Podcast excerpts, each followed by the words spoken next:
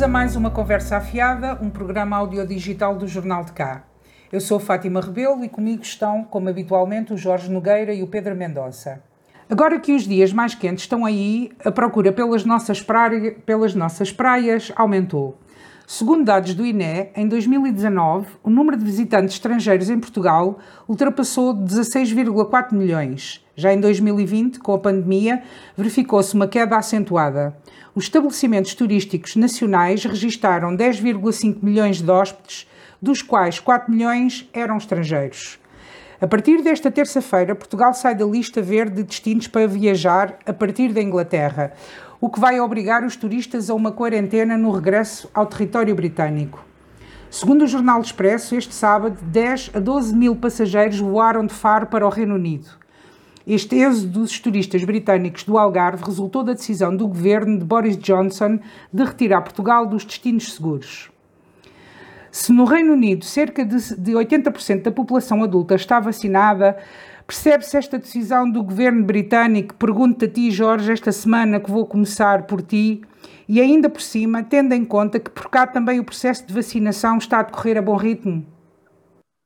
Olá, Fátima, olá, Pedro. Uh, eu, eu, em relação à pergunta direta que colocas, não, não te consigo responder os países, os governos são soberanos para tomar decisões uh, e, e, e, nós todos nos lembramos das decisões que o governo português foi tomando ao longo uh, deste longo período de pandemia. Uh, umas vezes o, umas vezes de forma concertada com a União Europeia, seja no, no fecho de fronteiras, seja, seja em medidas, em medidas Estado a Estado, e recordo também medidas que o governo português foi tomando conselho a conselho relativamente a tudo isto. Eu sou incapaz, eu já li algumas coisas relativamente às suspeitas, à, àquilo que são, àquilo que são uh, divergências que os nossos governantes também vão tendo ou vão demonstrando uh, em relação àquilo que uh, o governo britânico, no caso, fez. Eu, sinceramente, não, não sou capaz de chegar aí.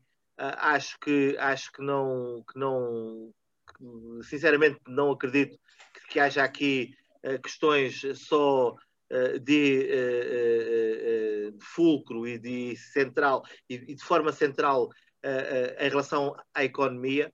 Acho que há um conjunto de coisas há um, um conjunto de coisas. E depois ah, penso também que neste momento é, é óbvio que para um país como o nosso que o, o, crescimento económico foi feito uh, muito, muito, muito à conta daquilo que é o turismo, é, é óbvio que neste momento estávamos todos uh, sedentes, sequiosos de que o turismo assuma novamente os números que em 2019 estava, estava a ter. Agora, não nos podemos esquecer, ainda não foi, ainda não, ainda não acabou a pandemia. Uh, nós efetivamente estamos melhor, os britânicos estão melhores, nós estamos melhores, a Europa está melhor, mas isto ainda estamos a viver em pandemia, portanto, eu sinceramente sobre isso não, não acho que acho que têm razão aqueles que se queixam, acho que as medidas tomadas uh, relativamente à, à, exigência de quarentena por parte dos britânicos que venham, que venham a Portugal, não, não, sinceramente não, não sou capaz de discutir. Pedro Mendonça, os britânicos apanhados de surpresa tiveram de fazer as malas à pressa. Vimos nas televisões a azáfama nos aeroportos, com milhares de turistas britânicos que estavam em Portugal a tentarem chegar à Grã-Bretanha antes das quatro da manhã desta terça-feira. O que vimos foi um país aflito com este êxito, achas? Vimos dois países. Boa, boa tarde, Fátima, boa tarde, Jorge, e bom dia, para conforme as horas a que os nossos ouvintes estejam a ouvir. Olá a todos. Eu acho que vi dois países aflitos, não é? Vi o país, o nosso, que está, ficou a perder, sei lá, milhões e milhões de euros, porque cada turista faz não só Uh, não dá não só negócio a quem aluga a casa ou o quarto, como tudo o resto, não é? Tudo mexe à volta do turismo no Algarve de uma forma essencial. E vi outro país aflito. Vi o país de Inglaterra aflito, porque a Inglaterra não é o seu governo, é? são as pessoas que lá vivem. E as pessoas, como tu disseste, já sentem alguma segurança para viajar e sentiram segurança para viajar para Portugal. e todas as entrevistas que ouvimos as pessoas, as pessoas estavam aflitas. Houve pessoas que vieram para Portugal aproveitando os saldos, não é? Eh, de ter aberto o corredor aéreo e depois, coitadas, tiveram que andar a pagar uh, mudanças de voo, testes de Covid, tudo isso. Portanto, eu vi ali muita gente aflita, vi quem deixou de, de ganhar dinheiro com o turismo e vi os turistas a ficarem sem as suas férias e sem dinheiro e em stress de terem que chegar à Inglaterra antes de terem que estar num hotel e pagarem eles próprios por dia a sua quarentena. Portanto, eu como Jorge não tenho, não posso dizer que foi a motivação A ou B, mas há, há aqui um ganho de comunicação para Boris Johnson, que estava a cair agora bastante a nível de imprensa e, portanto, pegou e, e fez de repente o super pai protetor novamente, porque estavam a sair notícias que ele tinha ignorado uh, o Covid, a pandemia no início. Mas não vamos por aí. Também vamos por Portugal, que, como o Jorge disse muito bem, a pandemia não terminou. Uh, já agora, os meus parabéns à organização da vacinação no cartaz. Fui levar a primeira dose da Pfizer e correu tudo muito bem e achei todas as pessoas muito profissionais. Parabéns a todos. Um, como eu dizia, nós estamos em pandemia, portanto, teria sido até mais avisado, e eu tive essa opinião e continuo, porque nem todas as organizações são o Partido Comunista Português e a Igreja Católica, que conseguiram fazer eventos de massas uh, perfeitamente seguros e organizados. Portanto, nós não devíamos ter trazido finais de Champions uh, para Portugal. Esse é um ponto. Porque não são só os números que contam, a imagem também conta. E, e apesar de não ter sido o descomando que, que, parece ter sido na televisão, porque voltamos à mesma conversa, não é? O que passa na televisão é a notícia, não é a família a jantar ao ar livre na Ribeira, não é? E portanto, apesar daquilo não ter sido tão mau como pareceu, o que nós vimos, vimos eles, viram eles lá também, não é? E, portanto, há aqui uma gestão não só de pandemia, mas política que os governos têm que fazer. Há certas medidas que ainda estão em, em vigor em muitos países e no nosso também, apenas pelo seu efeito psicológico. Só que, e como disse muito bem aquele Tuga, que se os outros podem, eu também posso e não sei o quê, sem parar para pensar. Até que de repente tu tens ajuntamentos enormes nos fins de semana e se abres as fronteiras a países que sim, que estão 80% vacinados, mas há 20% que não estão vacinados. Nós não estamos 80% vacinados. Se o turismo abrir todo, vão vir, têm que vir só de países com o, o passaporte que ainda não existe de vacinação. E, portanto, isto, este ainda vai ser um verão muito atípico. Uh, vai ter picos de atividade, um pouco como no ano passado, ou seja, quando, quando abrimos, quer os portugueses quer os ingleses, os espanhóis, o, o, as pessoas que passam férias em Portugal, não é? Assim, os, os, maiores, as maiores nações que passam férias em Portugal, vão e gastam. Vão e gastam. As pessoas precisam de sair do seu confinamento. Portanto, quem tiver algum, sai e gasta. Portanto, mas depois, logo a seguir, poderão haver fechos. E, e isso é uma coisa que nós nos vamos ter que habituar. E o que é grave é que, por exemplo, para negócios como a restauração, a hotelaria, têm que se aviar em terra antes de irem para o mar, ou seja, há estoques para gerir. E nesta questão dos estoques uh, vai muito do lucro dos, dos comerciantes, não é? E, portanto, vai ser um verão que vai ser complicado entre o não querer arriscar e o ter que arriscar, entre o se correr tudo bem, vou-me endireitar, e o se correr tudo mal, o meu negócio morre. Vai ser complicado. Eu quero pegar aí em duas coisas que tu disseste. Uh, por um lado mencionaste as Champions e por outro lado também mencionaste que os turistas têm dinheiro. E por estes dias, depois da, da, daquilo que se viu no Porto e depois desta, de, deste êxodo dos ingleses, uh, vimos muito no, nos programas de opinião e nos telejornais, uh, muitas, voltou, veio ao de cima aquela ideia que parece que os ingleses estão, ou os turistas, e neste caso calhou a ser os ingleses, porque fomos evadidos pelos ingleses, não é? que estão acima das regras uh, sanitárias que estão no nosso país. Vimos muita gente sem máscara, vimos muita gente à vontade. Um, Criou-se esta ideia. E depois há aquele sentimento de inferioridade dos portugueses, do Portugal pequenino, do somos pequeninos, e, do, e, do, e em relação então aos ingleses, temos na nossa história vários casos em que, em que os ingleses nos ultrapassaram ou que nos puseram digamos quase o pé em cima, o pé em cima. Portanto, e voltou um pouco esta, esta ideia um, de, de, desta subserviência, se é assim que se diz, aos ingleses. Aliás, nós, todos nós já, já passámos pelo Algarve no, na nossa vida e chegou a uma altura que era o Algarve e inclusivamente tivemos também a oportunidade de ver em, no, em restaurantes e em cafés um, o menu estava escrito primeiro em inglês e depois é que estava escrito em português. Também vimos o nome dos restaurantes passarem a ser todos em inglês. Parecia quase um protetorado de Inglaterra. Uh, Jorge, uh, achas que, que, há um que os ingleses estão acima das nossas regras sanitárias? Um, achas que, que, este, que este sentimento que veio agora ao de cima tem razões para isso? Ou não concordas nada com isto? Ah, ah olha, antes de mais, acho que o Algarve é muito grande. E eh, eh, aquilo que estás-te a referir a esse, a esse Algarve é, é uma parte pequena do Algarve que eu conheço. Eu, eu, eu felizmente tenho ido para o Algarve há mais de, há mais de 40 anos e, e o Algarve que eu frequento não é assim, uh, uh, mas sei que há, que há esse Algarve que acabas de descrever, uh, mas felizmente para eles que, que ainda vão, ainda há zonas do, do Algarve onde, onde se está liberto dessa pressão uh, dos ingleses.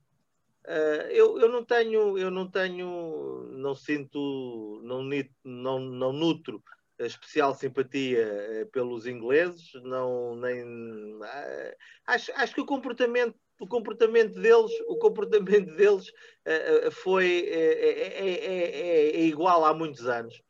Não nos esquecemos, não nos podemos esquecer que o, o, o povo inglês que esteve cá foi o povo da bola.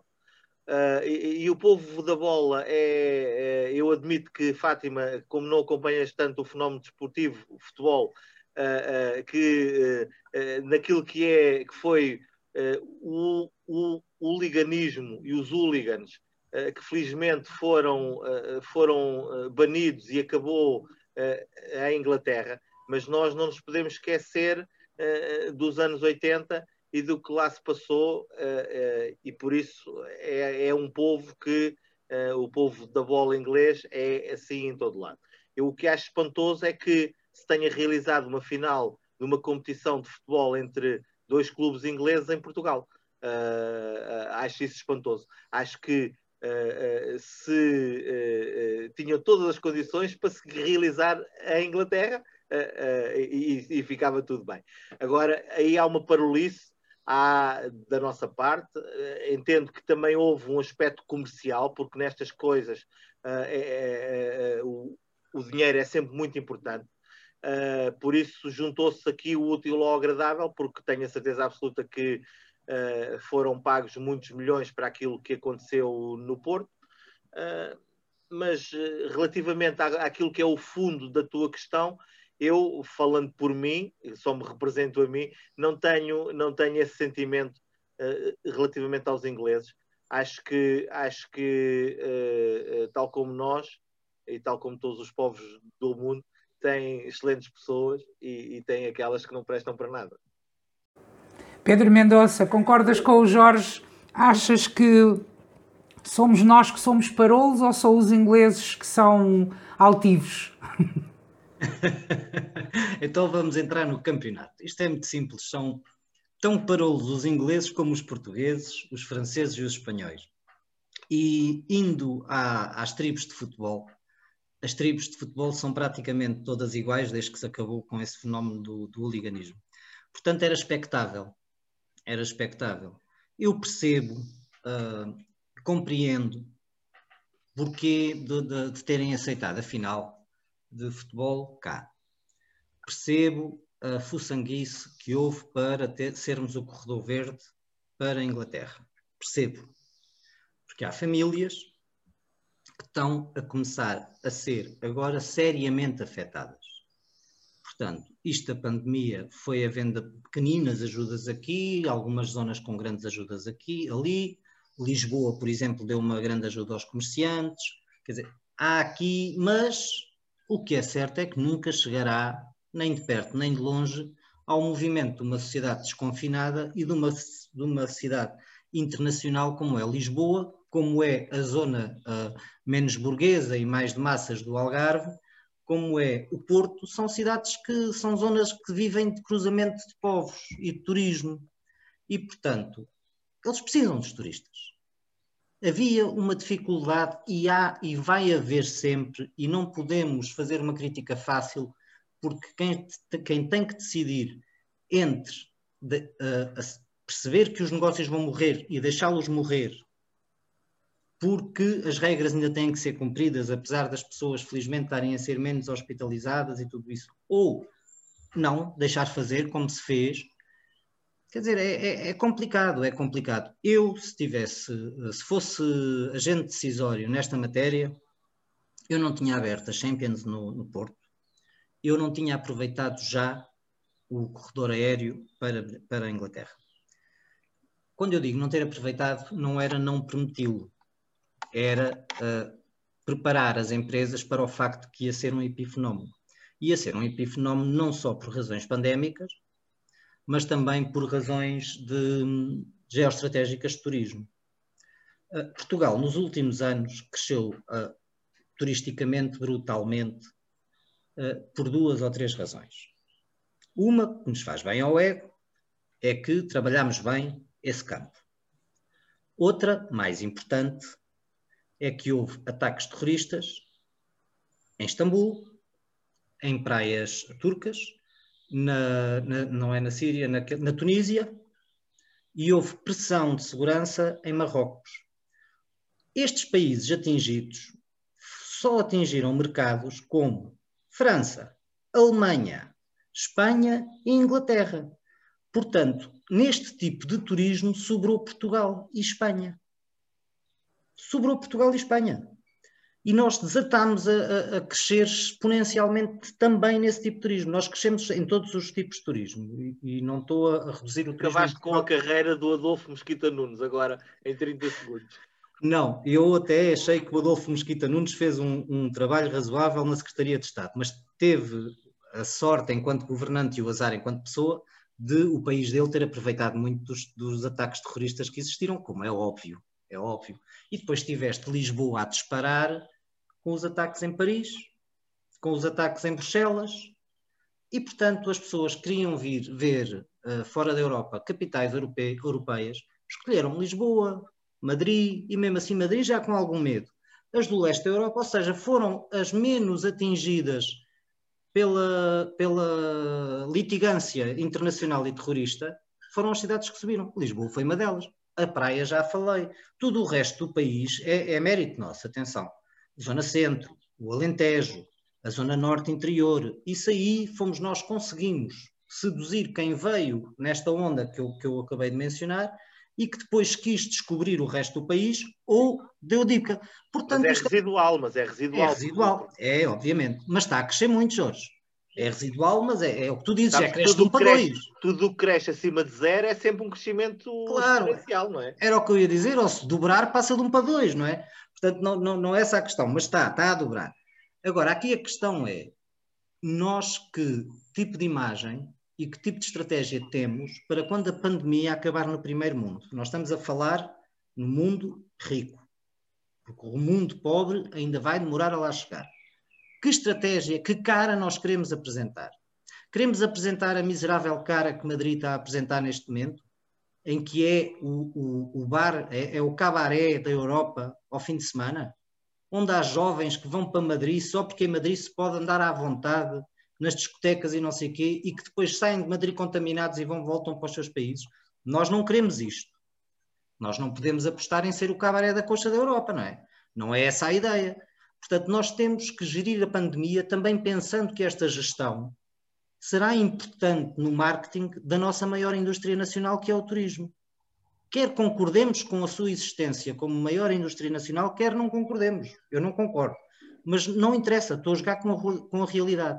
Na realidade, acho que uh, esta questão dos povos dos ingleses, não é? Porque podiam ter sido espanhóis ou, ou, ou, de, outra, ou de outra nacionalidade qualquer, esta questão o que mostrou foi que não parece que haja essa estratégia, nem por parte do Estado, nem por parte dos privados.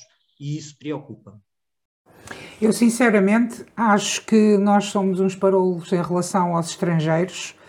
Acho que somos subservientes em relação aos ingleses e sempre fomos. É aquela coisa do senhor turista porque tem, tem dinheiro.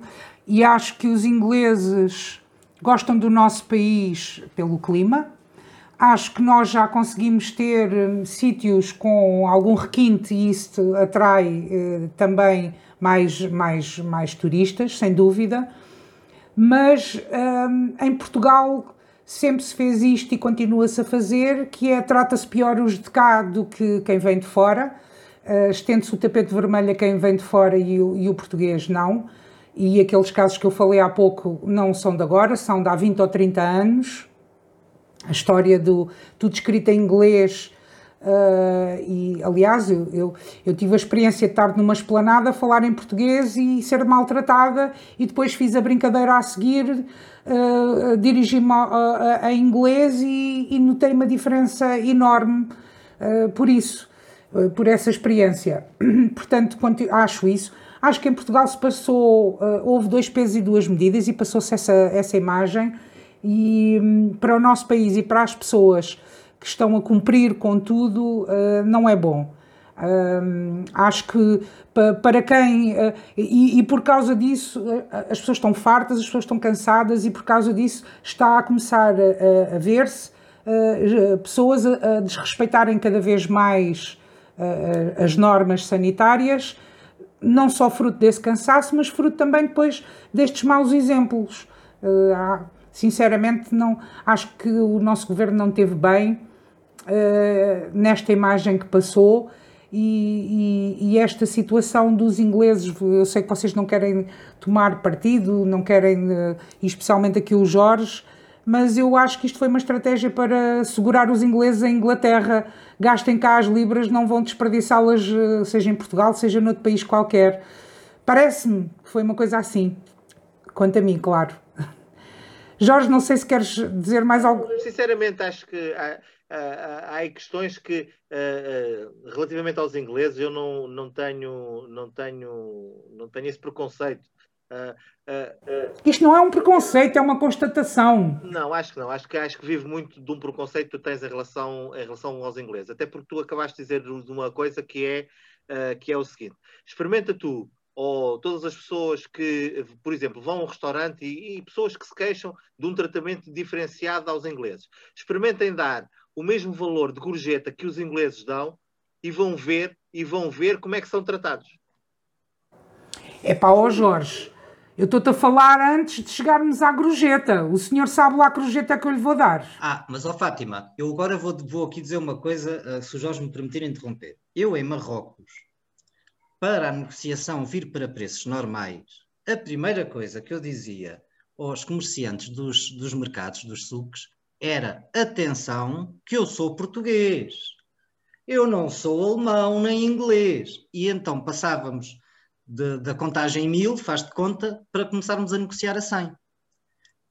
Ou seja, o que já está a dizer é que um trabalhador precário uh, uh, sabe cheirar a melhor gorjeta, porque vive da gorjeta, não vive com a dignidade de receber um salário. E, portanto, sabem que os portugueses, mesmo que fossem, eu mesmo que fosse muito rico, tinham que me ter servido de uma forma extraordinária para eu estar a dar 10% ou 20% de uma conta em gorjeta, não é? Quando já paguei o serviço. E quer é que o funcionário tenha um emprego bem pago e que não viva de gorjetas. Portanto, há, eu percebo o que o Jorge está a dizer perfeitamente. Há, não é só parolice, é também necessidade. Necessidade se, se, se, vamos falar de gorjeta, então eu sou daquelas pessoas que lá está, e vou pegar naquilo que tu estás a dizer, já estás a pagar o serviço, não é? Um, também depende de, de, dos locais que estamos a, a falar, porque há, há, uma coisa é se tu vais a a um, a um, café, outra coisa é se tu vais a um, ou se vais a um restaurante mediano, normal, outra coisa é se tu vais a um restaurante de 4, 5 estrelas. Isto é cultural, eles têm por hábito, o mundo anglo-saxónico, Inglaterra mesmo, não, não, não, não recordo seja tanto assim, mas por exemplo, todo o mundo anglo-saxónico paga 10% nesse tipo de serviços, está estipulado que é para a gorjeta. Mesmo os franceses do Quebec faz, funcionam assim. Eu lembro-me perfeitamente, a primeira vez que fui ao Quebec e passei lá uma temporadazinha, fiquei em casa de portugueses e eles explicaram-me logo: tu, quando vires o preço de uma bica, mete-lhe mais 10%, porque é isso que tens que pagar. É isso que toda a gente paga. Se não pagares, é uma, é, é uma falha na contribuição social e ficas muito mal visto. Portanto, nós, felizmente, porque eu acho isto uma péssima cultura, eh, nós felizmente não temos essa cultura, não é? E, portanto, se tu servisses bejecas numa esplanada de praia, tu ias querer era servir a bejeca ao tipo que tinha a cultura de pagar o preço de imperial e mais 10%. É isto que nós estamos a dizer. E que é isto que é humano e que é isto que é compreensível e que advém também da pessoa ganhar o salário mínimo nacional, como é óbvio. E está ali oito horas em pé. Eu costumo passar eh, férias no, no litoral alentejano, uh, já cheguei a passar em tempos no Algarve, agora passo no litoral alentejano. E vou a locais onde, onde também estão estrangeiros, mas a maioria são portugueses, e locais que vos posso dizer que até considero acima da, da média, sinceramente, e não noto isso uh, que vocês estão a dizer. Ninguém está à espera da gorjeta, somos atendidos com o mesmo nível de, do indivíduo que é estrangeiro. Ou de, eu, eu, eu, acho que tem a ver com a cultura do Algarve e com, e com um precedente que se criou e, e com uma forma de estar, sinceramente. É, mas tem a ver com essa cultura do Algarve que também advém da cultura empresarial.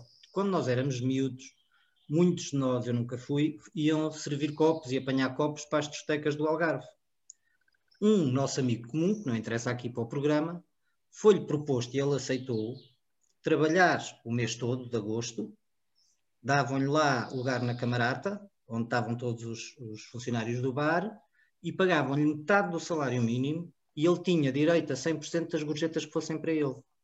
Claro que ele sabia línguas e não sei o quê, foi cheio, veio de lá cheio de massa.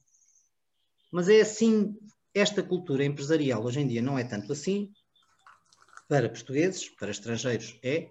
Uh, esta cultura também fez essa cultura do Algarve, ou seja, uh, eu não estou a defender a parolice que concordo que tu, tu, com o que tu dizes, concordo em 70%, eu estou a, a pôr a estes 30% que também vêm da cultura local, regional, mas que é também empresarial. Há aqui coisas que são nitidamente resultado de um modelo que não é de desenvolvimento.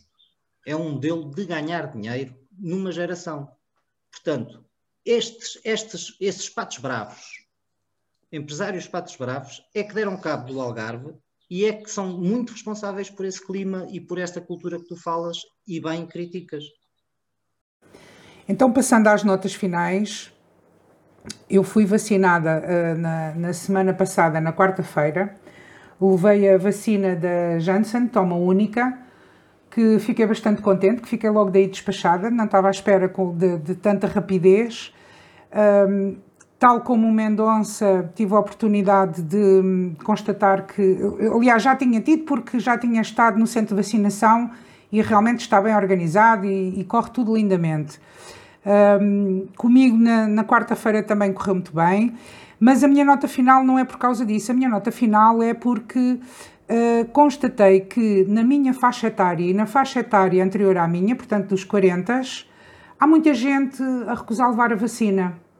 Por haver muita gente a recusar levar a vacina, uh, a coisa ainda andou mais rápido. Eu, por exemplo, uh, fiquei surpreendida quando me perguntaram se eu conhecia alguém na minha faixa etária que ainda não, tinha, que ainda não tivesse sido contactado porque estavam com com imensas vagas e com muitas desistências. Eu nem queria acreditar que isto estava a acontecer na minha faixa etária. Entretanto, depois falei com algumas pessoas, contente que já tinha sido vacinada, me passei algumas mensagens e apanhei uma camada de nervos pela quantidade de gente que me disse que não queria ser vacinada e que tinha dúvidas. Mas como é que isto é possível? Eu, eu, a, a, sério, eu nem queria acreditar, mas isto, isto está a acontecer. E tenho falado com outras pessoas que me têm dito exatamente a mesma coisa: que há muita gente na nossa geração que está cheia de dúvidas e que não quer ser vacinada. Ora, o que é que isto significa? Que há imensa informação falsa a circular. A, a nossa geração, que a, no, a nossa geração que devia ser a mais bem informada, devíamos estar a dar um crédito à ciência, à ciência e estamos aqui com medos e com parvoices a acreditar em, em supostas verdades ou meias verdades que eu não consigo perceber. Portanto, faço aqui um apelo, informem-se. Já foram milhares de pessoas vacinadas. Aliás, ligaram-me, então, estás bem? Sentiste alguma coisa? Eu não senti nada, correu tudo lindamente. Passou já quase uma semana, estou aqui ótima, não tive. Tomaste Benuron. Benuron para quê? Ai, a dor, mas qual dor? Não tive dor nenhuma, estou aqui ótima, não tive coisíssima nenhuma, zero efeitos secundários. Faço aqui um apelo às pessoas se deixa, para, para, se deixarem de mariquice e, e irem ser vacinadas, se faz favor. Jorge, a tua nota final. diz, diz, diz. Só para completar o teu apelo. Uma das, das coisas que corre é que há então as mulheres numa determinada faixa etária que tomam a pílula, não podem ser vacinadas, isso é tudo mentira. Isso surgiu porque é mais perigoso tomar a pílula do que ser vacinado. Portanto, vocês aí veem, ouvem o perigo que é a vacina. Quase nada. Depois, mesmo que apanhemos Covid no fim de sermos vacinados, a carga viral é tão baixa que dificilmente nos mata, a não ser que a gente já tenha alguma coisa ali preparadinhos para morrer, não é? É óbvio. Portanto, uh, a nossa geração está a ser vítima de fake news. Uh, é um assunto que nós devemos tratar, porque está aí a, carca, a, Carta de Direitos Digitais, que é uma complicação, mas que é uma, é uma coisa que vai marcar a nossa vida para sempre. E, portanto, vão se vacinar e não, não chateiem as outras pessoas. Que as pessoas estão, a maioria, porta-se bem, vacina-se, não tem que estar a aturar com irresponsáveis que passam a vida na internet a ler coisas parvas. Portanto, vão se vacinar pelos vossos pais, pelos vossos filhos, pelos vossos amigos coisa. Então não é como é que estas pessoas depois vão lidar com os pais? Quer dizer, os pais estão vacinados e depois quando, quando chega a altura dos filhos, eu, a sério eu não consigo compreender, ultrapassa-me mesmo. Jorge. Eu não tinha, só, sobre essa questão, não tinha essa ideia. Aliás, até acho que, e continuo a achar, que são residuais, eh, os relutantes são residuais, e felizmente que são residuais. Uh, agora, uh, a vossa faixa etária, como está já muito distante da minha, são pessoas com menos ponderação, se calhar. Tu és muito mais velho do que nós. Muito mais velho do que nós. Mas pronto, mas vou tentar perceber e vou tentar perceber eh, se realmente aquilo que percebi que é uma sensação que estão a ter, se realmente, se realmente, se realmente é assim. Só para que também uh, não estejamos no, no equívoco. Eu, eu, a minha nota final é mais uma reflexão uh, que, uh, que no fim de semana tive a oportunidade de fazer. É, é uma reflexão breve, que tem a ver com uma frase que, que li aqui há um tempo, em que um autarca, um, um autarca sério, com, com créditos firmados, dizia que as cidades não são eternas, adoecem e podem morrer. E uh, eu, na reflexão curta, breve que fiz relativamente ao nosso cartaz, uh, constato que é uma cidade e que é um conselho que está doente há muito tempo. O diagnóstico tem sido feito e tem sido atualizado uh, regularmente, mas tardam medidas curativas, medidas profiláticas que sejam verdadeiramente eficazes no controle da doença da nossa sociedade e do nosso conselho. Eh, eu recordo que nos últimos 35 anos os municípios portugueses têm procurado afirmar-se pela especialização, pela especificidade da, das, suas, das suas ofertas, pela diferenciação relativamente a outros conselhos vizinhos. E, e, temos modelos para todo o gosto. Eh, ou seja, se nós corrermos Portugal de les a les, vamos encontrar modelos uh, uh, conselhos uh, diversos, muito dispares, Uh, até que no cartaz, e nós não nos podemos esquecer que já tivemos também vários. Eu recordo que aquele tempo em que nós acreditávamos que uh, as quintinhas, as casas de segunda habitação para a classe média de Lisboa, ou então quando achámos que o setor do vinho nos ia salvar e que se acabou por traduzir só numas jantaradas oferecidas pelos provincianos ao, ao pessoal da cidade. Uh, uh, e fomos andando nisto e a reflexão é que uh, não conseguimos ainda ter nenhum modelo. E hoje o que me preocupa muito é que com os atuais autarcas que gerem o município, eu não consigo sequer perceber o que é que eles querem para este Conselho para os próximos anos, o que é que eles querem para o futuro, do, do cartaz, porque às vezes pediam, que podiam querer loucuras como, outro, como, como outros autarcas do, do PS se quiseram, mas agora sinceramente acho que não, que não consigo ver nada uh, naquilo que é o desejo de quem gera este município para o futuro a médio prazo.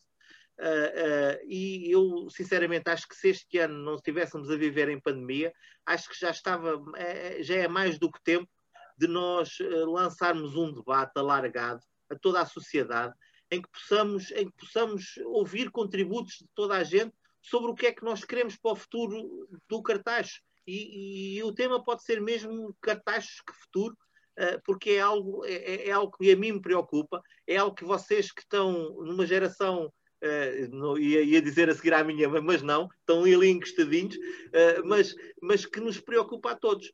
E, e depois, para infelicidade nossa, e deixem-me acabar de, com isto, nós há, há, há, meia dúzia de anos celebramos os 200 anos de elevação uh, do Cartaxa Conselho. vocês recordam-se tão bem, ou melhor do que eu, do que foi esse ano uh, e da empreitada que foi, que foi, que foi tida e que foi, e que foi levada. E, e, hoje o que sobra, retirando algumas publicações que se fizeram nessa altura, não sobra nada para o futuro do, do, do cartaz. e dou como último exemplo que até o Bosque do Centenário, Uh, não há notícia que nenhuma das 200 árvores ali plantadas tenha sobrevivido. E é isso a mim que me preocupa, porque como dizia aquele autarca, as cidades adoecem e morrem. Pedro, a tua nota final. A minha nota final vai é, é uma nota final pouco comum, mas é para, dedicada a todas as pessoas que gostam de ver aquelas séries como A Guerra dos Tronos, uh, tudo o que tenha a ver com política de faca e alguidar, aquela coisa do, do poder pelo poder, da loucura, até onde é que isso nos leva. E há muita gente que diz: ah, pá, mas isso pronto, viu o Shakespeare, ah, agora isto é Guerra dos Tronos, isso é ficção. Então, uh, quem gostar, que siga atentamente a política uh, interna israelita das últimas semanas. É a loucura. Neste momento, presta-se a ser aprovado um governo de coligação que inclui partidos árabes, partidos de esquerda radical, partidos de esquerda, partidos de centro-esquerda, partidos de centro, que lideram a coligação, partidos de centro-direita, partidos de direita, partidos de extrema-direita e partidos sionistas que nem sequer aceitam reconhecer uh, a existência uh, da Palestina. Portanto, estão no mesmo governo árabes e Malta que não quer os árabes sequer naquele território, quanto mais no governo. Uh, do outro lado, separados por dois deputados ou três, assim é assim a loucura, está o, o supostamente corrupto Netanyahu, que é uh, direita radical. Tem o apoio de dois ou três partidos da extrema-direita e tem um apoio de um partido mais ao centro-esquerda. Uh, ah, no, na coligação que vai para o poder temos israelitas, partidos laicos, de direita laica, portanto, o equivalente aos, aos liberais aqui em Portugal, e tens partidos de sionistas, portanto, que querem que a religião mande no, no Estado. É loucura. Uh, e quando se lê o que, o que os israelitas dizem sobre esta situação, aparecem palavras como responsabilidade, colocar os egos à frente dos interesses pessoais, e eu não estou aqui a, a, qualificar a intenção destas pessoas, atenção, porque eu não, não conheço assim tanta política interna israelita para o fazer. Para mim, para um europeu, isto é, é muito, muito à frente. Não é, é, é, é, tenho tido gosto em acompanhar. E também gosto destas séries, também gosto de Shakespeare, portanto, quem gostar e daqueles jogos de, do Civilizations e essas coisas, quem gostar disso, uh, siga a política israelita, não sei como é que isto vai acabar, Uh, fizeram depois um, um, um, acordo em que nos dois primeiros anos está um tipo de extrema-direita ou direita forte, radical, à frente, e nos últimos dois, uh, um tipo que se recusa a negociar com, com a autoridade palestiniana, e nos outros dois, com a mesma, o mesmo apoio, vai um, um tipo de centro, laico, secular, e que, quer, que acredita que a solução tem que ser negociada. Portanto, uh, é qualquer coisa de incompreensível. O Jorge Costa destas séries, o que é que tu achas disto, Jorge? Pedro, aconselho-te vivamente uma série chamada Stiesel, que é muito boa. Vê e depois conversamos em relação a isso. Mas é melhor, mesmo uma série. Melhor que Israel? Duvido. Uma série muito boa.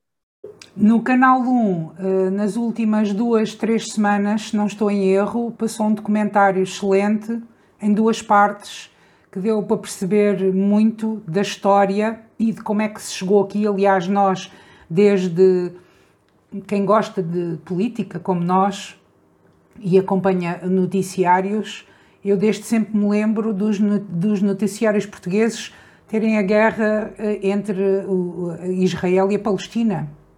E, e aquela zona estar sempre em guerra é, é, é uma coisa tão normal como nós estarmos a conversar, é absolutamente normal.